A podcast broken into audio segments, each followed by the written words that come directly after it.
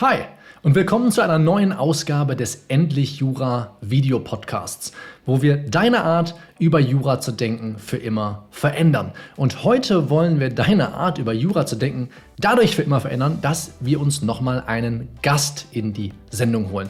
Und ich freue mich heute Harvey Specters Daughter hier begrüßen zu dürfen. Wir werden gleich rüberwechseln zum Interview mit ihr. Sie hat einen Study-Vlog, den sie vor allem auf Instagram betreibt, mit mittlerweile mehr als 12.000 Followern. Und sie hat ihre Community für uns gefragt, was beschäftigt euch heute in Form eines Fragenstickers? Wie können Michael und ich dir dabei helfen, wirklich aufbauend zu lernen, deinen Lernalltag zu strukturieren? Wann streust du Wiederholungsintervalle ein? Was muss man bei einer Lernplanerstellung beachten? Wie gehe ich eigentlich vor, wenn ich, naja, ein kommerzielles Rep besuche und nebenbei mich auch selber noch so ein bisschen strukturieren will? Das macht mir alles ein wenig Stress und Angst und da brauche ich ein bisschen Unterstützung und das hoffe ich haben Sascha und ich von Harvey Specters Daughter hinbekommen und deshalb freue ich mich jetzt dieses Interview mit dir teilen zu dürfen. Kurz bevor wir das machen, noch eine Sache, die ich kurz einschieben möchte. Was Sascha auch während des Interviews mehrfach betont hat, ist, dass sie natürlich auch nicht diesen Vollständigkeitsanspruch an sich erheben konnte und auch nicht sagen, nun ja, ich lerne jetzt jedes einzelne Problem auswendig und dann kann ich das, wenn es im Zweifel drauf ankommt, in der Klausur reproduzieren. Das funktioniert so einfach nicht. Wir waren uns beide darüber einig, dass man das dann, diese Lücke, die man zweifelsohne haben wird, dass man die durch Denk- und Arbeitsmethoden auffüllt ausfüllt. Dass man lernt, das hat sie auch in ihrer Examensvorbereitung am späteren Zeitpunkt, in den letzten Monaten, bevor sie geschrieben hat, priorisiert.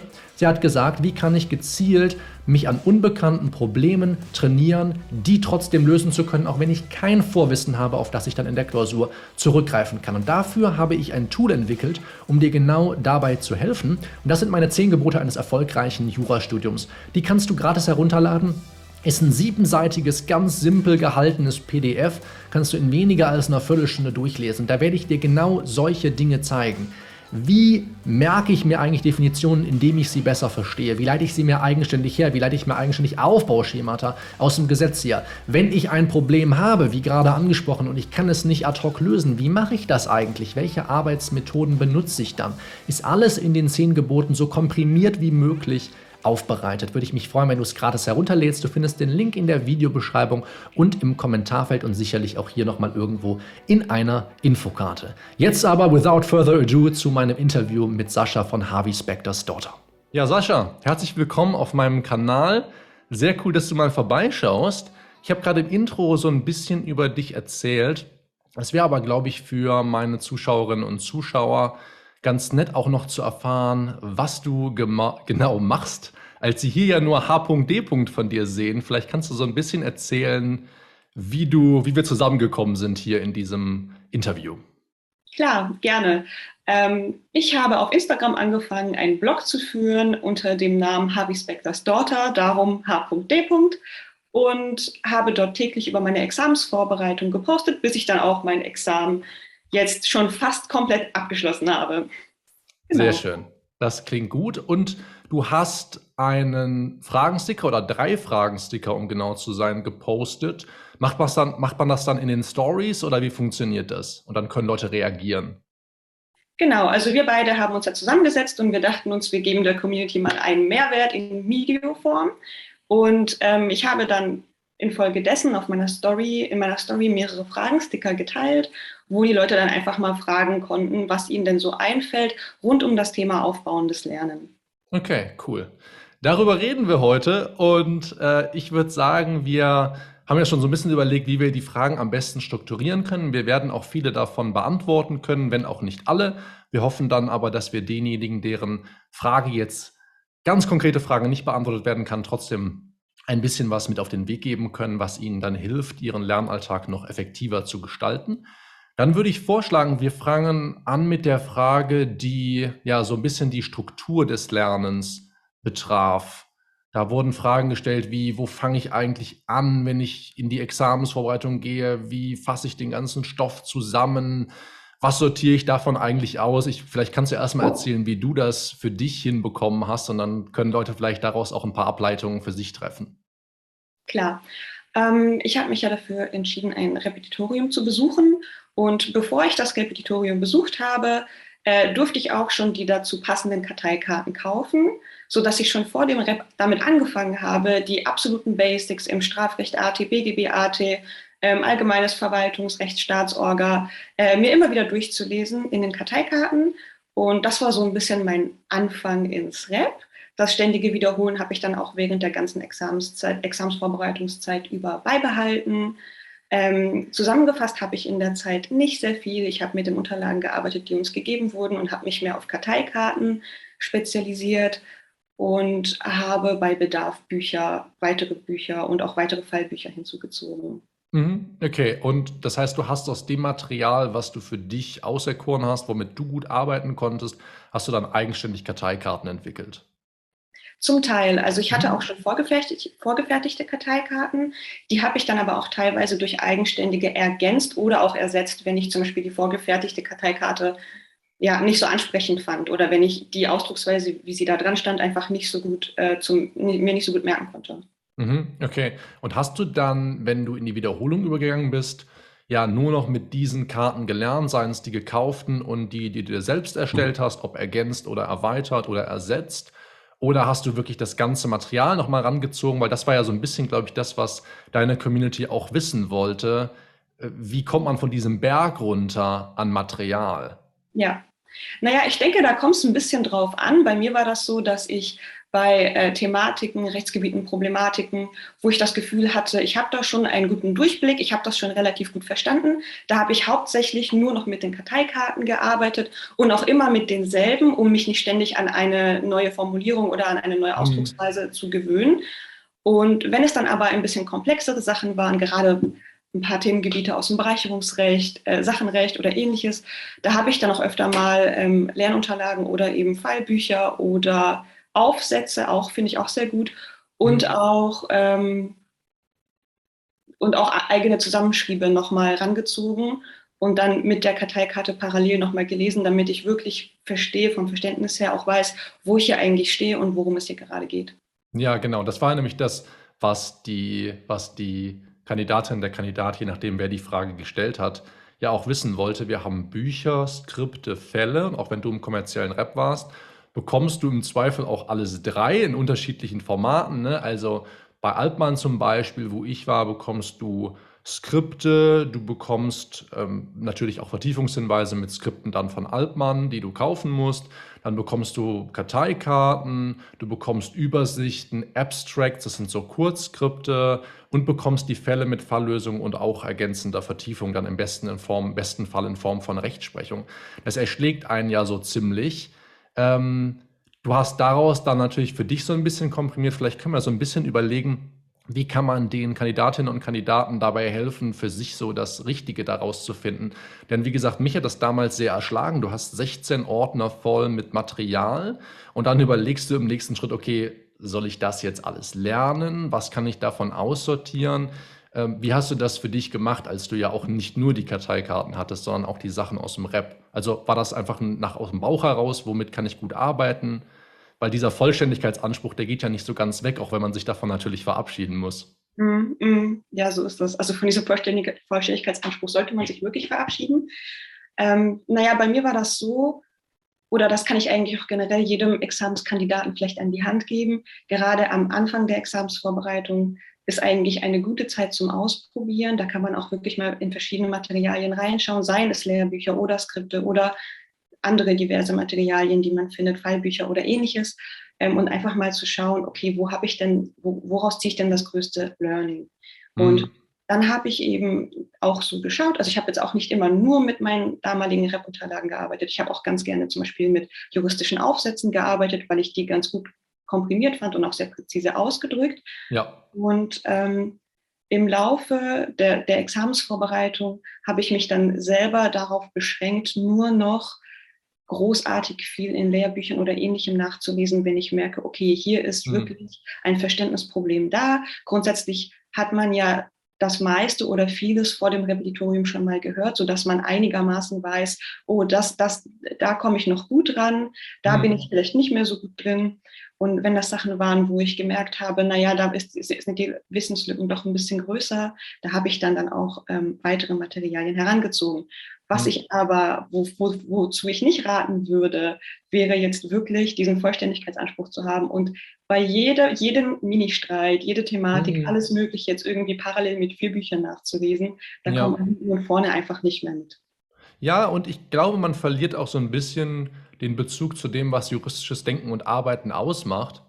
Denn wenn du dir einfach überlegst, okay, dann nehme ich einfach ich habe auch mal ein Video dazu gemacht, die 1466 Probleme oder was es waren, hat die Uni Mannheim, glaube ich, mal fürs Zivilrecht ausgerechnet, die man im Zivilrecht kennen könnte, können sollte, können muss, keine Ahnung. Ähm, man verliert so ein bisschen äh, das, das Gespür dafür, worauf es eigentlich ankommt, denn dann ist man geneigt, einfach 1466 Mal oder wie oft auch immer es war, ein Problem zu lernen und dann kommt es 1465. oder 67. kommt dann in der Klausur dran, dann ist man aufgeschmissen. Also man muss ja auch sich an kleinen Problemen trainieren und schauen, okay, wenn ich jetzt in der Klausur säße und ich müsste das jetzt bewerkstelligen, wie würde ich es angehen? Und wenn man immer nur auf seinen Wissensschatz zurückgreifen kann, dann verliert man, wie gesagt, so ein bisschen den Bezug dazu. Deswegen würde ich äh, tatsächlich daran appellieren, für sich einmal abzustecken, was ist das, was ich lernen möchte, zu sagen, das lerne ich jetzt und alles andere muss ich anders hinbekommen in der Klausur. Da muss ich mir Denk- und Arbeitsmethoden aneignen, auf die ich dann zurückgreifen kann. Ansonsten klappt das wahrscheinlich nicht. Dann bin ich immer aufgeschmissen und ich muss einfach ein, das Selbstvertrauen in meine Fähigkeiten haben, dass wenn ich in der Klausur sitze und keine, keinen Plan habe, trotzdem irgendwas produzieren kann. Wie hast du das, hattest du dieses Selbstvertrauen, als du in die Klausuren gegangen bist? Und wenn ja, wie hast du es erworben? Worauf hast du dich da verlassen? Mhm. Ähm, anfangs hatte ich dieses Selbstvertrauen definitiv nicht. Ich, hab, ich bin in die Examensvorbereitung gestartet und dachte, okay, ich muss jeden, jeden Streit irgendwie auswendig lernen. Und auch wenn ich mir durch, mit Gewalt reinprügeln muss, ähm, Im Laufe der Examensvorbereitung habe ich dann gemerkt, auch gerade in der Klausurübung, dass das juristische Handwerkszeug, welches man auch so im ersten Semester lernt, ne, die Auslegung mhm. anhand von Wortlaut, Systematik und so weiter und so fort, ähm, das ist wirklich das A und O, weil die Wahrscheinlichkeit, dass natürlich irgendwelche Exotenprobleme drankommen, die man noch nie vorher gesehen hat, ist sehr hoch. Mhm. Da kommt es wirklich darauf an, ja, cool zu bleiben, äh, sich nochmal zu besinnen und eben dieses Selbstvertrauen zu haben, mit, den juristischen, mit dem juristischen Handwerkszeug diese Probleme zu lösen. Mhm. Und da hilft meiner Meinung nach die Klausurübung auch am meisten. Hm, dass man einfach gezielt sich an den Problemen, die man in Klausuren bekommt, dann auch trainiert. Ja. ja, genau. Würde ich auch so sagen. Deswegen empfehle ich auch natürlich das äh, Klausurenschreiben einzubeziehen, die Examensvorbereitung wenn man genug davon geschrieben hat und sagt, ich bin so mit dem Klausurschreiben eigentlich ganz gut warm, kann man das hervorragend auch an Problemen, die man aus Klausuren rausgreift, trainieren, indem man einfach sagt, okay, das ist jetzt eine abstrakte Rechtsfrage. Jetzt sitze ich in der Klausur, lass es im Strafrecht raubräubische Erpressung sein, wie grenze ich das ab und dann schreibe ich das Ding einfach mal runter. Ich muss nicht immer zwingend fünf Stunden mich hinsetzen. Diese Übung brauche ich logischerweise aber auch. Da komme ich sicherlich nicht drum rum. Äh, da gibt es Ausschläge in beide Richtungen. Leute mit zwei Klausuren, die dann hervorragende Examiner schreiben. Ich hatte eine Mitarbeiterin mit einer einzigen Klausur mit sechs Punkten, dann mit einem zweistelligen Examen. Dann gibt es Leute, die schreiben 100, 150. Ähm, da muss jeder für sich so ein bisschen den eigenen Weg finden. Ähm, mir ist immer nur wichtig, dass man nicht das Gefühl hat, man muss es tun, ähm, man muss nicht 100 oder 150 Klausuren schreiben. Es gibt genug Gegenbeispiele, die das belegen. Man muss aber gucken, was einem am meisten bringt. Und ich habe auch Kandidatinnen und Kandidaten, die profitieren am allermeisten vom Klausurenschreiben. Dann sollen sie es bitte auch machen. Ne? Also da ist jeder halt auch so ein bisschen anders. Jetzt sind wir ja schon so ein bisschen in diesem Bereich, äh, wie, wie plane ich das Ganze dann eigentlich, worauf verlasse ich mich, wie trainiere ich das. Wir waren so ein bisschen bei der Frage der Lernplanung und das war das auch, was deine Community natürlich beschäftigt hat und was ich auch ganz oft sehe, wenn ich mir die die Suchbegriffe eingebe, ähm, wie Leute auf meinen Kanal kommen, als sie ganz oft eben nach irgendwas rund um die Lernplanung, rund um den Lernplan suchen. Wie hast du dich da selber strukturiert? Hast du das genommen, was das Rap dir vorgegeben hat? Hast du das für dich abgewandelt? Wir wollen ja später auch noch so ein bisschen diejenigen ansprechen, die sich fragen, wie plane ich das neben dem Rap? Aber wie war das bei dir erstmal? Genau. Ähm, ich habe die Grundstruktur meines Repetitoriums angenommen und bin dann auch so lerntechnisch danach gegangen, weil das für mich einfach die sinnvollste Lösung war. Ähm, habe aber parallel dennoch einen wöchentlichen Lernplan bzw. Arbeitsplan erstellt. An diesem Punkt vielleicht auch eine kleine Side Note. Auf meinem Instagram-Kanal habe ich auch ein Highlight, wo ich das ganz genau beschreibe, wie man einen Lernplan erstellt. wie man dann von monatlichen Zielen auf wöchentliche, die monatlichen Ziele auf wöchentliche runter, mhm. äh, runterbricht und sich dann einfach eine Woche strukturiert, wie man eventuell auch Pufferzeiten bei der Nacharbeit ähm, einplant und so weiter und so fort. Ich denke, sehr wichtig ist es einfach in dem Zusammenhang, sich ein System zu schaffen, ähm, sich so eine, eine wöchentliche Arbeitsstunden, Arbeitsstundenplan oder ähnliches zu schaffen. Mhm und nach diesem auch einfach zu gehen. Ne? Ja. Und wenn man jetzt kein Rep besucht, dann würde ich instinktiv einfach mal damit anfangen, ähm, die, die Basics als allererstes zu setzen, ne? Strafrecht, AT und so weiter und so fort, weil das ist, kommt ja eigentlich in der Klausur dran mhm. und äh, das muss auf jeden Fall sehr gut sitzen und dann eben aufbauend ähm, voranzuschreiben. Ja, genau. Das ist, das ist auch das, was ich immer empfohlen habe. Man merkt es ja auch beim Lernen ganz gut. Du bist jetzt irgendwie, keine Ahnung, im Bereicherungsrecht, lernst was zur Leistungskondition und stellst fest, dass manche Begriffe daraus, jetzt einem ganz simplen Fall, der Leistungsbegriff oder bei 8.12.122 bei der Zweckverfehlungskondition der Erfolg, der mit dem Rechtsgeschäft bezweckt ist. Ich merke, ich kann mit den Begriffen vielleicht nicht so viel anfangen. Dann ist eigentlich immer der perfekte Zeitpunkt gekommen, um zurückzurudern, dahin zurückzugehen. Oder ich bin bei 826 BGB, lese was über Sittenwidrigkeit, stelle fest, ich bin mit dem Begriff eigentlich nicht vertraut. Und wenn man das macht, wie du es gerade beschrieben hast, aufbauend lernt, ja, also dass quasi die, die Konzepte, die man für alles braucht, vorweggestellt werden, dann wird man viel eher das Gefühl haben, dass man die Dinge, die man später lernt, dann auch besser versteht, weil eben die Sachen, die man an Vorkenntnissen braucht, schon sitzen. Und ähm, deswegen ist das meines Erachtens ein sehr wichtiger Punkt auch bei der Lernplanung, wenn man das berücksichtigen möchte. Fand das auch interessant, was du gesagt hast zu, der, zu dem jeweiligen Wochenarbeitsplan, denn viele fühlen sich sehr erschlagen damit, sei es, weil selbst erstellt oder sei es, weil das Repetitorium das vorgibt, mit so einem Halbjahres- oder Jahresplan. Und das ist deswegen etwas, wovon ich dann immer so ein bisschen abgeraten habe, weil die Gefahr, dass man, naja, diesen Plan beginnt, um dann zu merken, man kann ihn nicht so richtig einhalten. Ich meine, wir haben die Erfahrung alle gemacht, du wahrscheinlich auch, ich definitiv auch damals man, man hat diesen Plan und denkt sich, boah, super, jetzt weiß ich genau, was ich tun muss, um dann festzustellen, es kommt irgendwie hinten und vorne nicht hin, ich bin nicht fertig, jetzt muss ich das nächste schon beginnen, dann schmeißt man es über einen Haufen, fängt einen neuen an. Also diesen, diesen Approach, den du vorgestellt hast mit, ich plane erstmal von Woche zu Woche, ist was, womit viele, glaube ich, sehr, sehr gut sehr, sehr gut arbeiten können, weil man dann eben auch flexibel genug ist, um zu merken, ah, okay, hier habe ich gemerkt, da kann ich was noch nicht, das kann ich dann nächste Woche machen. Oder ich merke, ich habe jetzt regelmäßig ein unbekanntes Problem in einer Klausur gehabt, habe festgestellt, kann ich nicht lösen, kann ich das vielleicht nächste Woche gezielt am Dienstag trainieren und so weiter und so fort. Also deswegen finde ich das sehr gut.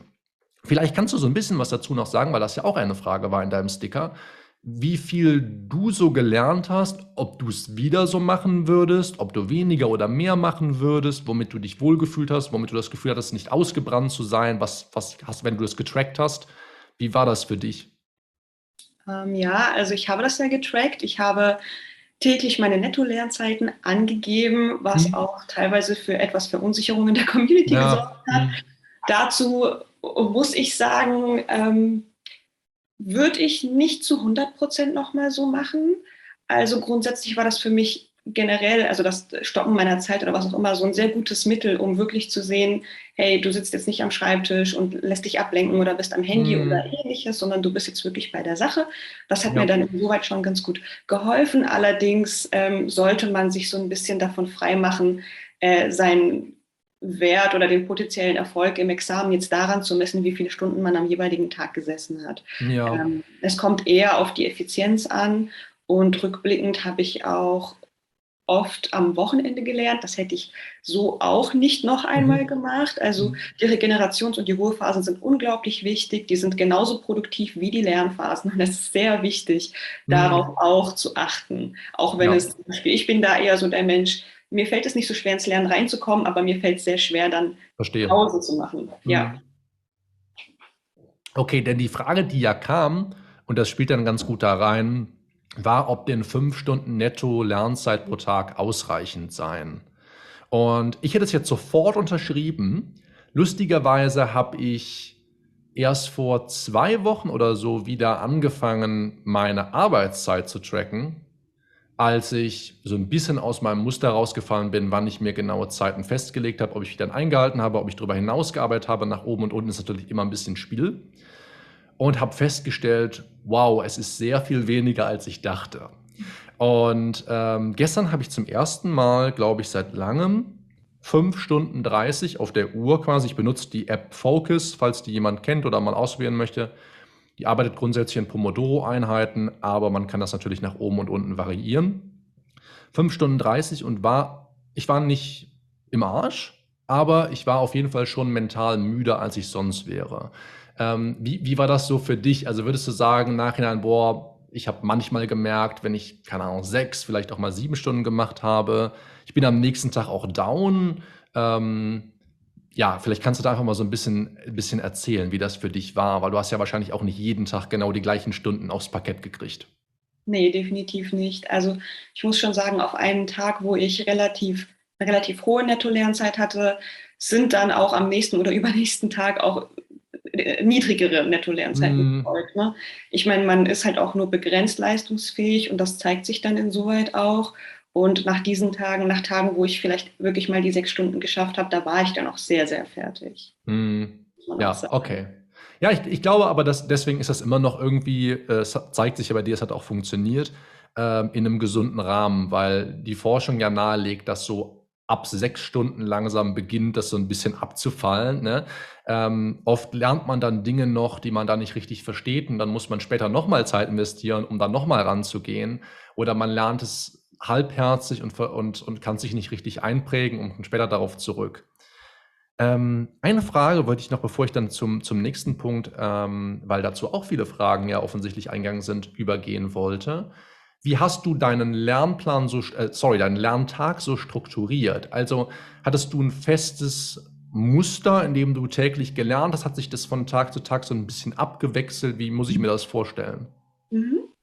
Ähm, ich habe ja von Tag 1 an die Wiederholung sehr priorisiert, mhm. sodass ich jeden Tag erstmal zwei Stunden lang Karteikarten gemacht habe oder eineinhalb Stunden, je nachdem, wie es halt reingepasst hat. Mhm. Ich war da schon auch ein bisschen flexibel. Also ich habe mir jetzt nicht irgendwann mal einen Plan gesetzt und mir dann gedacht, ähm, auf Teufel komm raus, ziehe ich das jetzt so durch, egal was passiert. Ich, es muss ja mhm. alles effizient sein, wie du gesagt hast auch, ne, dass mhm. man da nicht dran sitzt und umsonst Zeit investiert. Ja. Genau, und nach der ersten Wiederholungseinheit habe ich mich dann meistens ähm, dran gesetzt, das Thema, welches ich jetzt gerade in meinem Selbststudium oder Repetitorium eben behandle, durchzuarbeiten, die entsprechenden Materialien durchzulesen, Fälle durchzulesen, Fälle auch zu lösen und ähm, für mich persönlich habe ich dann auch versucht, eine Klausur die Woche zu schreiben, manchmal auch zwei. Hm, okay.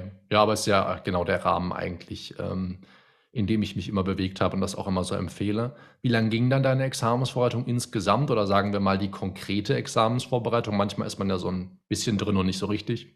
Ja, die konkrete Examensvorbereitung vorm Freischuss waren ungefähr ein Jahr und zwei Monate. Hm. Meiner Meinung nach ein bisschen zu kurz. Okay. Ich hätte gerne noch etwas mehr Zeit gehabt nach dem okay. Ende meines Mitgliedoriums, bevor ich in den Freischuss gegangen bin. Und ähm, bis zum Verbesserungsversuch waren es vielleicht fünf bis sechs wirklich konzentrierte Monate. Mhm. Okay, verstehe. Jetzt hast du gerade gesagt, du hast das Wiederholen priorisiert von Tag 1 quasi in der, sagen wir, konkreten Examensvorbereitung. Und jetzt wurde unter anderem die Frage geäußert, wie viel Zeit soll man denn fürs reine Wiederholen noch einplanen? Da geistern ja sehr unterschiedliche Vorstellungen durch die Jura-Community. Wahrscheinlich gilt das für alle Studiengänge.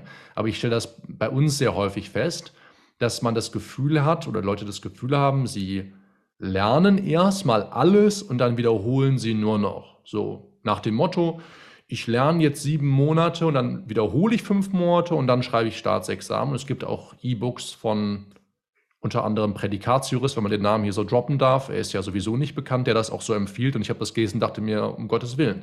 Ähm, du hast also offensichtlich sofort angefangen, das, was du auch gelernt hast, zu wiederholen. Und deswegen müssen wir dafür, glaube ich, so ein bisschen eine Lanze brechen und den Leuten sagen, dass was man wieder oder begonnen hat zu lernen oder gelernt hat an dem einen Tag, häufig schon sich anbietet, am selben Tag zu wiederholen, jedenfalls aber am nächsten. Und du hast mir in unserem Telefonat vorher erzählt, dass du das dann nachher für einen Schwerpunkt mit Anki gemacht hast und da wird dir das ja abgenommen, richtig? Genau, ja, Spaced Repetition. Mhm. Genau, ne? dass man in immer größer werdenden Abständen die Karteikarten oder was auch immer mal benutzt. Man kann ja auch Cornell Notes benutzen, manche benutzen Mindmaps, Karteikarten sind immer am einfachsten meines Erachtens, weil man kriegt die Frage oder den Lückentext oder was auch immer es ist vorgelegt und muss dann aus dem Gedächtnis die Antwort reproduzieren. Aber jedenfalls in immer größer werdenden Abständen. Und wenn man eine Software wie, An wie Anki benutzt, dann wird einem das abgenommen, wenn man das mit händischen Karteikarten macht. Das hast du ja, glaube ich, für den staatlichen Teil gemacht, ne? Wie hast du das dann gemacht? Nach Gefühl oder hast du wirklich gesagt, okay, das ist jetzt ein Block, den mache ich in einem Monat nochmal? Wie muss ich mir das vorstellen? Ich habe damals, ich hatte damals tatsächlich ein Karteikartenprinzip. Das war so ein Boxprinzip mit meinen händischen Karteikarten. Nach Leitner, also dieses genau. mit verschiedenen Fächern? Ah ja, sehr cool. Mhm. Genau. Und so wollte ich anfangen und ich wollte es auch durchziehen. Allerdings habe ich für mich selber gemerkt, dass die Geschwindigkeit, in der ich die Karteikarten wiederholt habe und die Anzahl der Karteikarten, das hätte so nicht hingehauen in der kurzen mhm. Examsvorbereitungszeit, die ich hatte. Okay. Hätte ich im Nachgang vielleicht noch drei Monate mehr gehabt, hätte das vielleicht besser funktioniert. In meinem Fall ähm, war das einfach ein bisschen zu langsam, sodass ich dann ungefähr zwei Monate nach Beginn meiner Examensvorbereitung umgeswitcht bin und gesagt habe, okay, ich nehme mir jetzt die Karteikarten immer als Block und wenn ich dann zum Beispiel BGBAT äh, wiederhole, wenn wir gerade allgemeines Schuldrecht machen, dann, dann habe ich das halt immer so gemacht. Also ich habe immer das, was okay. wir schon einmal hatten, immer wieder versucht zu wiederholen und okay. ungefähr brauchte ich so zwei Sitzungen für einen Block, mhm. manchmal auch drei, je nachdem, wie umfangreich mein Karteikartenblock war. Und ähm, so habe ich einfach immer versucht, das bereits Behandelte so gut es geht nach einer Reihe. Ich habe mir dann immer aufgeschrieben, ne, BGA mhm. habe ich an dem und dem Datum wiederholt. Jetzt ja. kommt Schuldrecht AT und dann Schuldrecht BT und so weiter und so fort. Und das habe ich dann immer wieder von vorne rotieren lassen und jeden Tag meine ungefähr zwei Stunden Wiederholungseinheit eingebaut. Okay, ja. Das, das Wichtige ist einfach, und das ist, glaube ich, das, äh, was wir der Community mitgeben müssen, weil die Frage auch kam, wie behält man den Stoff langfristig denn am besten? Das ist halt das A und O des Ganzen, ne? dass man die Wiederholungseinheiten priorisiert und regelmäßig, am besten meines Erachtens jeden Tag, wie du es auch gemacht hast, in den Lerntag mit aufnimmt. Am Anfang wird es länger oder wird es kürzer sein. Am, am, Ende werden vielleicht die Einheiten etwas länger sein. Dann kann man die auch über mehrere Einheiten am Tag verteilen. Jedenfalls aber muss man es machen.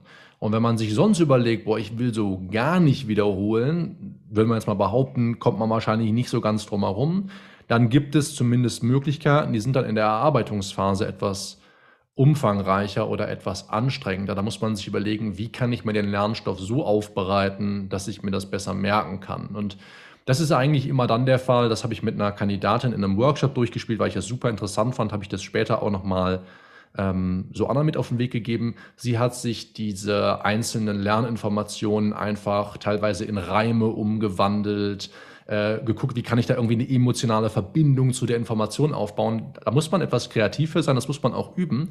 Aber tatsächlich, allein diese drei Aussagen, die sie für mich beispielhaft damals getroffen hat, was zur Geistigkeitstheorie im Strafrecht, was zum Namensrecht, ich glaube 12 BGB und das dritte ähm, weiß ich jetzt nicht mehr genau, was es war. Aber diese, diese zwei jedenfalls haben sich bei mir von diesem ein, zweimal Lesen von ihrer Sache einfach schon eingeprägt. Also wenn man möchte, kann man das machen. Das schließt leider das Wiederholen nicht aus, aber viele Sachen kann man sich darüber besser merken, wenn man ein bisschen kreativer in der Erstellung oder in der Aufbereitung der Informationen ist.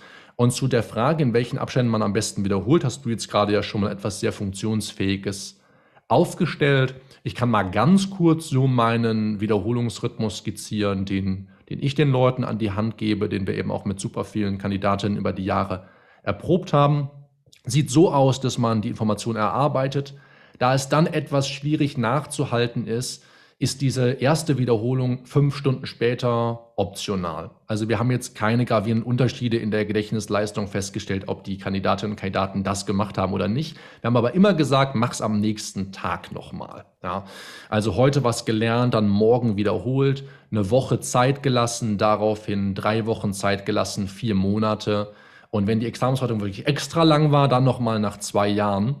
Und wenn man dann fürs Leben lernt, nochmal nach zehn Jahren, aber ähm, da dürfen wir uns insofern von frei machen. Später dürfen wir ja die Sachen auch nochmal nachgucken. Wir müssen sie nicht ewig im Gedächtnis behalten.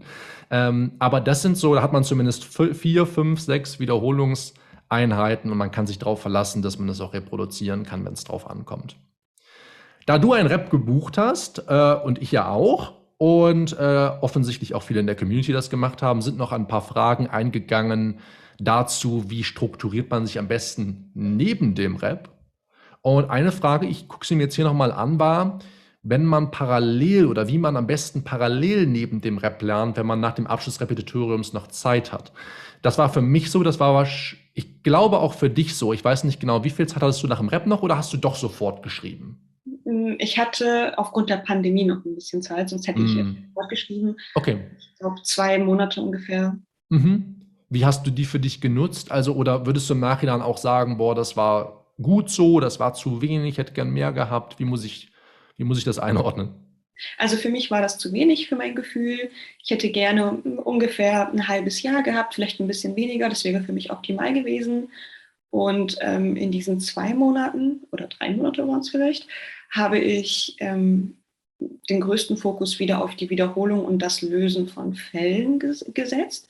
Ich habe dabei dann auch nicht zwangsläufig Klausuren geschrieben, sondern auch tatsächlich dieses problemorientierte, die problemorientierte Wissensabfrage gemacht. Mm. Also hier losgelöst mal ein Problem beispielsweise im Zivilrecht angeschaut und dann geschaut, wie ich das theoretisch hätte lösen sollen. Ja, ja, halte ich für, für super effektiv in den letzten drei Monaten vor allem. Ich habe es einen 13 Wochen Plan, 13 Wochen Plan entwickelt, ähm, der eben sich sehr stark am Fall- und Klausurtraining orientiert und da trainiert man dann auch genau das. Und ich habe mich sehr gefreut, als du sagtest, du konntest sehr gut auch mit Aufsätzen arbeiten, denn das ist so einer der Bausteine gewesen für mich auf jeden Fall, der mir extrem dabei geholfen hat, auch eigene Denk- und Arbeitsmethoden zu entwickeln und zu verstehen, okay, Autor, Autorin hat vielleicht auch am Anfang des Aufsatzschreibens nicht mega den Plan von dem Problem, aber weiß halt, wie man rangeht und weiß, wie man es dokumentiert.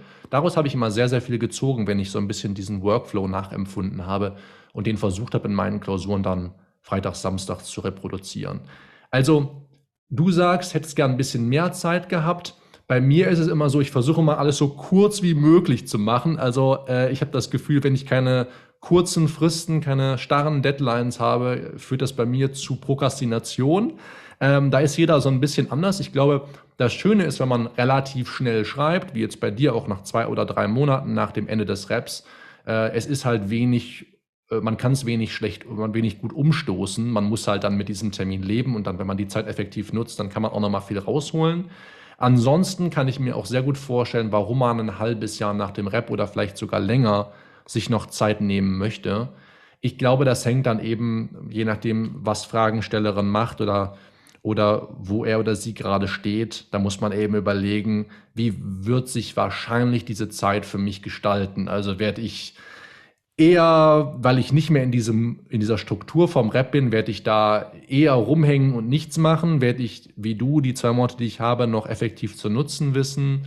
Da muss jeder für sich, glaube ich, so ein bisschen äh, selber schauen. Aber was, was hast du für Gedanken dazu?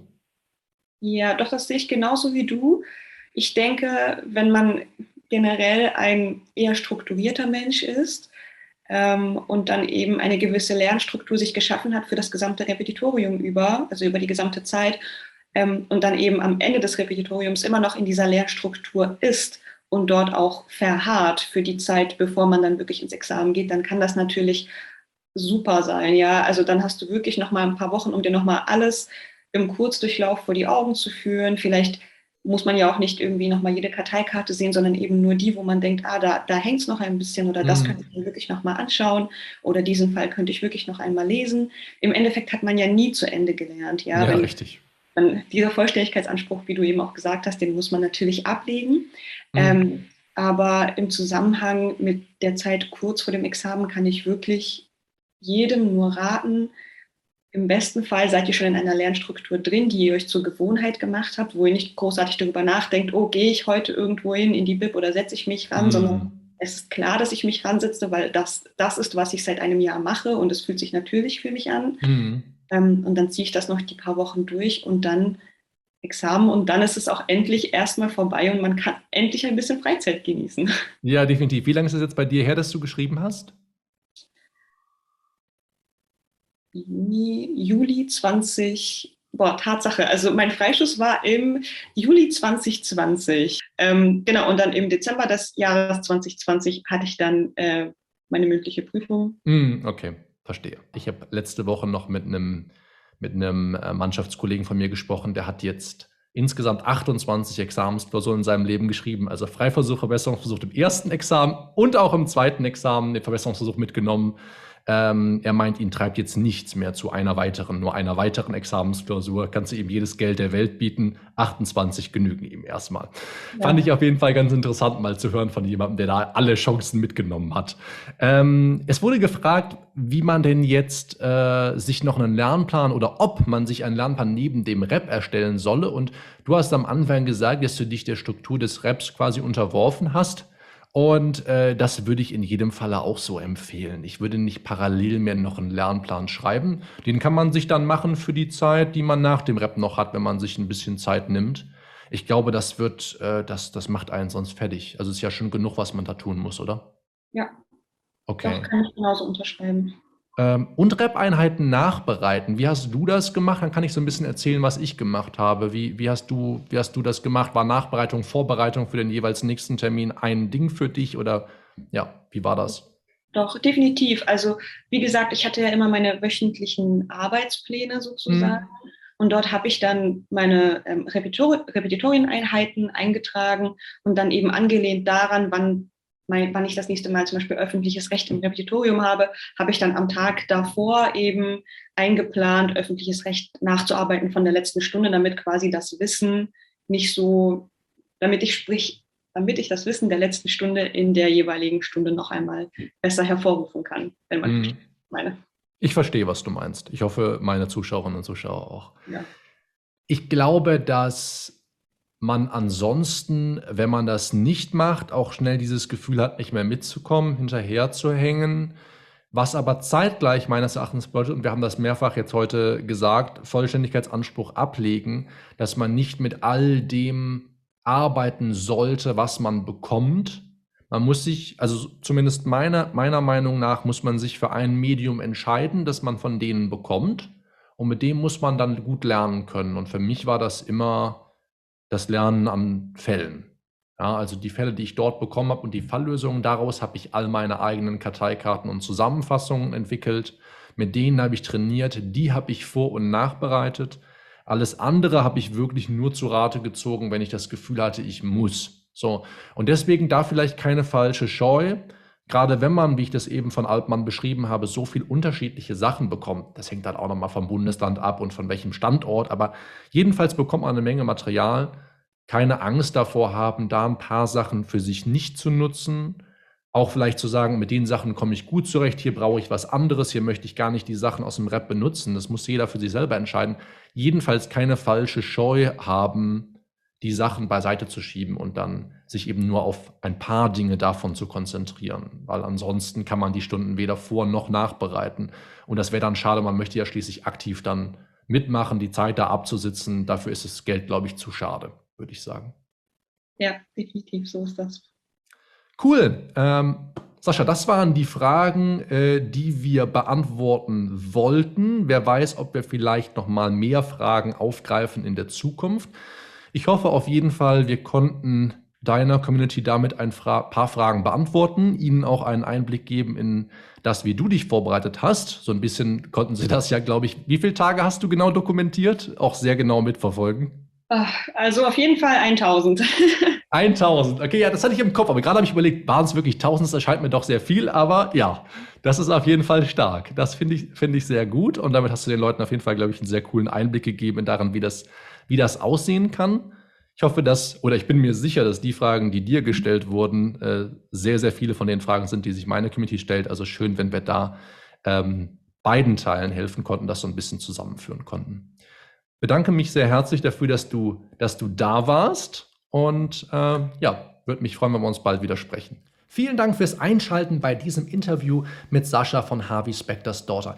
Mir hat das Interview in jedem Fall sehr viel Spaß gemacht. Ich freue mich vor allem, dass viele Dinge von denen, die sie gesagt hat, sich auch mit meinen Ansichten decken und ich hoffe, dass wir sowohl ihrer Community als auch meiner Community dadurch einen Mehrwert bieten konnten. Um noch mehr Mehrwert aus diesem Interview für dich herauszuziehen, mag ich dich nochmal erinnern an die zehn Gebote eines erfolgreichen Jurastudiums, die du jedenfalls hier gleich wahrscheinlich auch nochmal eingeblendet sehen wirst. Und ansonsten wenn du jetzt noch weitergehend dich zu den Inhalten dieses Videos informieren möchtest. Wir haben ja auch ein bisschen darüber gesprochen, was es eigentlich bedeutet, jeden Tag zu lernen und wie viel man eigentlich machen sollte. Und Sascha hat von ihren Struggles erklärt, dass sie, wenn sie mal auf sechs Stunden hingearbeitet hat, dass sie dann eben auch nicht es immer geschafft hat, am nächsten Tag auch motiviert am Schreibtisch zu sitzen. Deswegen wirst du jetzt hier irgendwo nochmal links oder rechts ein Video von mir sehen dazu, wie viel Zeit du eigentlich in dein Jurastudium investieren solltest. Ich verabschiede mich mit diesen Worten von dir in dieser Woche. Freue mich, wenn du Woche wieder einschaltest oder zuhörst. Mach's gut. Bis dahin. Ciao.